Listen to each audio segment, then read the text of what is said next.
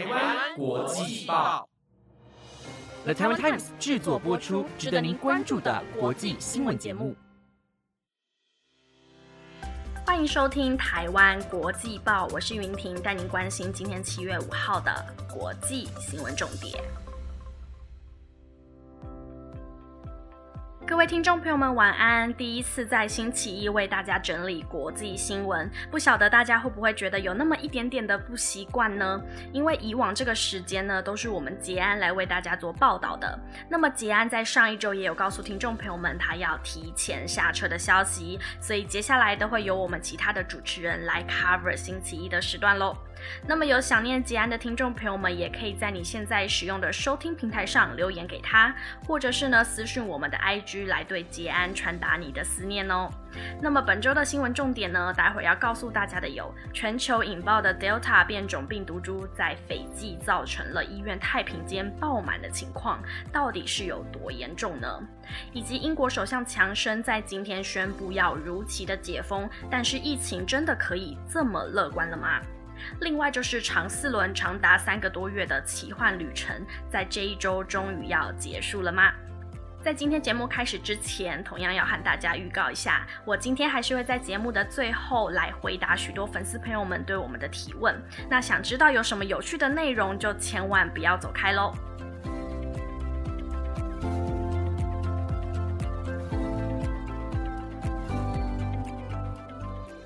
天的第一则消息要带大家关心到疫情的部分。台湾多数的确诊个案呢，都是染上了阿法变种病毒，也就是俗称的英国变种病毒株。而近期呢，南台湾也传出多人染上了从秘鲁爆发的这一种 Delta 变种病毒。那么在上一周的报道也为大家提过，现在世界各国都爆发了 Delta 变种病毒相关的疫情，而位在大洋洲的海岛国家斐济，目前就面临了第二波的新。冠疫情导致病例数激增，许多的患者皆不治身亡，而斐济最大医院的太平间也已经爆满了，使得许多病患的家属都被迫要将死者的遗体移出，并且下葬。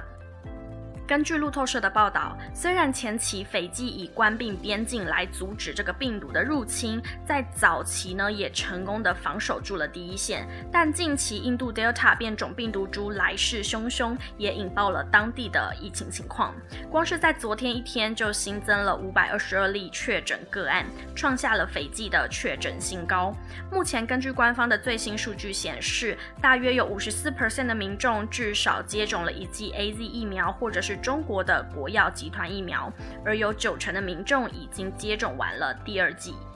斐济最大的医院殖民战争纪念医院发表声明表示，由于目前太平间已经是在满负荷量的情况下来使用，因此已经请相关的亲属立即安排将死者从太平间抬出，为亲人举行最后的葬礼。不过，路透社的报道当中并未透露殖民战争纪念医院的太平间收容数字，但根据斐济卫生部的数据显示，从四月份因为疫情死亡的人数，目前是累积到了二十八死。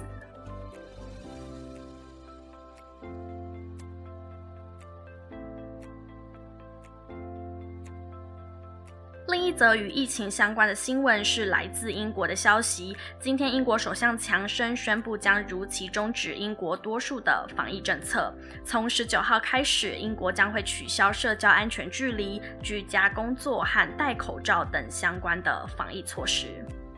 根据《每日邮报》报道，英国首相强生在今天下午的记者会当中宣布，十九号将会如期解除相关的防疫政策，包括了保持一公尺以上的社交距离、强制在家工作的命令都会被取消，同时也不会再强制民众一定要佩戴口罩，而酒吧还有其他的场所也不再需要登记顾客的详细资讯。英国首相强生指出，人们必须要运用判断力来保护自己，免于受到新冠病毒的侵害。表明政府将会从法律强制执行的限制，转变为人们的自主选择。此外，强生更说道，由于目前新冠疫苗接种计划成功的推出，而政府也在谨慎的执行当中，因此我们有信心可以让人们恢复自由。不过强生同时也强调，疫情尚未结束，未来几周的病例还是会持续的增加。但当我们开始学习和病毒共存时，我们都必须要谨慎的管理病毒所带来的风险，并且在生活当中做出判断。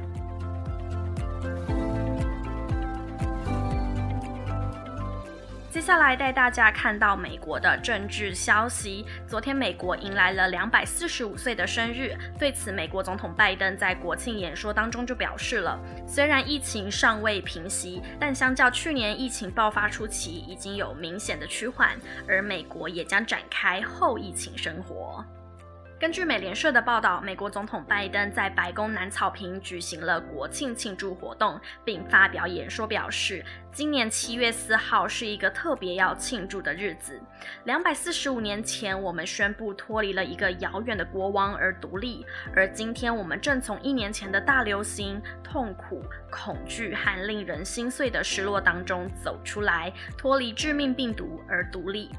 拜登更指出，由于防疫的封锁，造成了数百万人失业，无数家庭面临分别。但在国庆日这一天，并不代表着我们和病毒的战斗已经结束，目前还是有很多的工作要做。同时，拜登也呼吁，接种疫苗是你能做到最爱国的事。因为根据美国疾病与预防中心 （CDC） 的统计数据显示，目前美国的疫苗施打率不到六十七 percent，而且仍然有一千个郡处于疫苗。接种率低于三十 percent 的状态，因此也让美国工位专家担心，全美接种完两剂新冠疫苗的人口还不到全国的一半。现在又遇到了传染力更强的 Delta 变种病毒在全球扩散，恐怕会引发另外一波新冠病毒感染潮。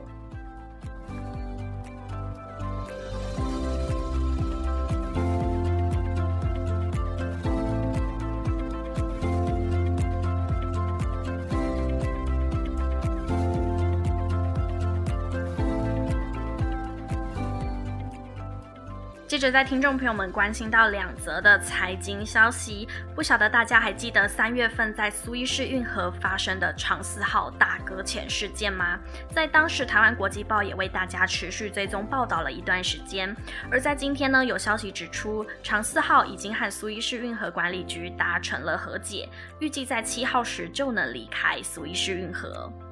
帮各位听众朋友们来回顾一下当时长四轮的搁浅事件。在三月份时，长四轮在行驶苏伊士运河的时候，意外的卡在了这个河道上面，将近有一周的时间，严重的影响到了国际的航运。但是长四号顺利脱困之后，却遭到了埃及法院的扣押，并且要求他们支付巨额的赔偿金才可以离开。但由于这个赔偿金的金额呢，双方一直都谈不拢，因此到了七月份，常思浩仍然是被扣留在当地的。而在昨天，苏伊士运河管理局表示，将会在七月七号与长四轮的船东举行和解的签约仪式，到时候长四轮就能被获准起航回国。而代表长四号船东和保险公司的伦敦法律事务所稍早则回应，双方就正式的解决方案已经达成了共识，正在准备长四号的离境程序，但目前各大外媒皆尚未报道确切的赔偿金额。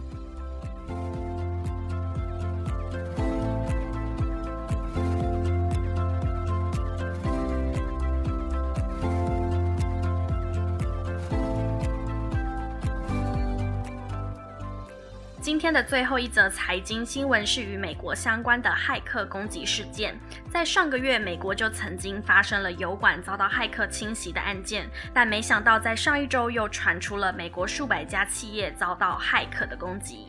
美国资讯科技管理业者卡谢亚二号时遭到来自俄罗斯骇客勒索软体的攻击，殃及了数百家的美国企业。而全球共有十一个国家也传出了灾情，堪称是受害企业最多的单一一起勒索软体攻击，同时也是至今规模最大、最严重的供应链攻击。因此，美国国土安全部正在密切的观察此事，同时和联邦调查局 FBI 合作来了解企业受害的情况。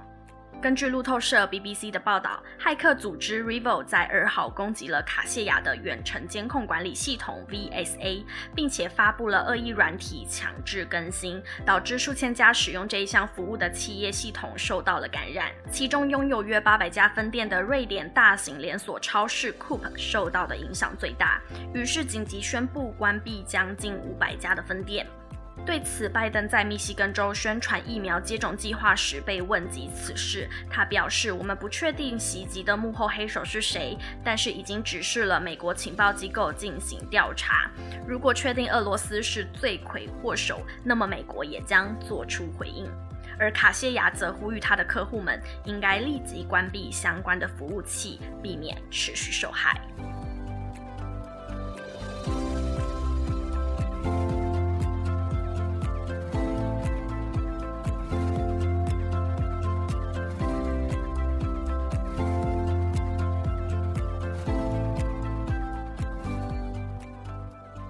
以上新闻有了 Taiwan Times 直播，感谢您的收听。那么接下来我要来回答大家的提问喽。今天的提问真的非常的少，大概只有三题左右，所以应该今天的 Q&A 环节很快就会结束了。那第一题呢，他是要问，想问主持人们平常有阅读的习惯吗？喜欢阅读哪些类型的书籍？有没有推荐的呢？其实讲到这个阅读习惯呢，我自己其实还蛮少的。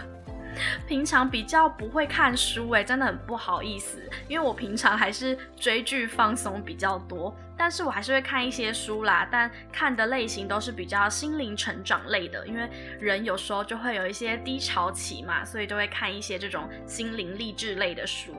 那么如果要说要推荐哪一部作品的话呢，我自己是推荐这个女人迷的创办人张伟轩写的这一本《亲爱的别害怕，与众不同》。我觉得这一本书真的写到好几段，我自己都还蛮感人的。但是我想说，就不在这边告诉大家，我怕我剧透之后，可能大家对于这本书的兴趣就没那么高，或者是可能会有些版权的问题。所以如果大家有兴趣的话，可以上网去看一下，也许会有一些书评或者是一些试阅的部分，大家就可以参考看看喽。那么粉丝问的第二题呢，是说如果你们收到了家人分享假讯息，你会怎么和他们说？其实我还蛮少遇到这件事的，不过我觉得分享假讯息这件事情，一定是有很明显的可以让你知道这个讯息是假的，所以一定会有正面或者是正确的报道来佐证这一条是假讯息。所以如果是我的话，应该就会把这些资料查好之后再传给他们。那我相信大家家中现在很多的长辈应该都在犹豫要不要打疫苗这件事情。虽然很多的媒体都报道有人施打之后呢就死亡的案件，但其实到现在还没有数据跟证据可以显示出打这种疫苗真的会死掉，会真的因为这一款疫苗而死。其实网络上有很多的医生都有在讲，平常我们在没有打疫苗的情况下，每天呢其实都会有将近两三百左右的老年人因为各式各样的原因去世。所以到底是不是因为打了疫苗才导致他们死亡这件事情，到现在还没有办法有一个很明确的论断。可是大家都会一直被这些媒体洗脑，觉得我打了就一定会出事，我打了可能就会死亡，所以可能这个施打率的部分就。一直没有办法提高。那我个人呢，就有遇到这样的情况，就是呃，家中的长辈会有一点担心，所以不敢去施打。但我觉得，其实作为年轻人的我们，要去提供更多正确的资讯，来告诉这些长辈们，其实打疫苗真的不会直接导致你死亡。那当然啦，要不要打还是取决于个人。所以这些长辈们，如果听完我们的意见，还是决定不打的话，那我觉得也是不勉强。但是我觉得把这个资讯告诉他们的这件事情是很重要的哦。好的，那接下来的第三题是问：现在还有可能加入我们的团队吗？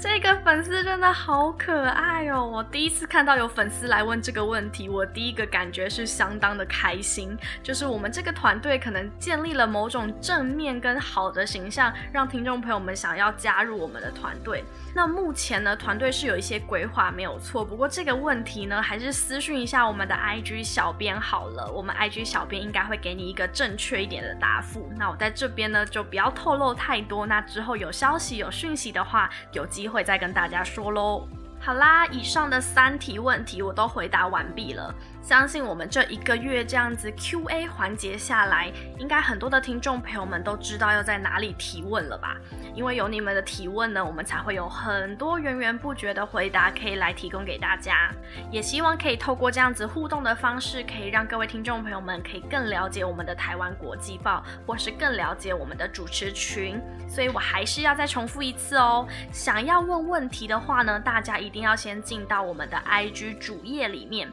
点选这。个 link tree 的连接就可以找到国际报主持群你问我答的项目，点进去之后呢，就可以直接提问。那接下来我们还是会继续的来回答大家对我们的好奇喽。我是云婷，那我们就明天见喽，拜拜。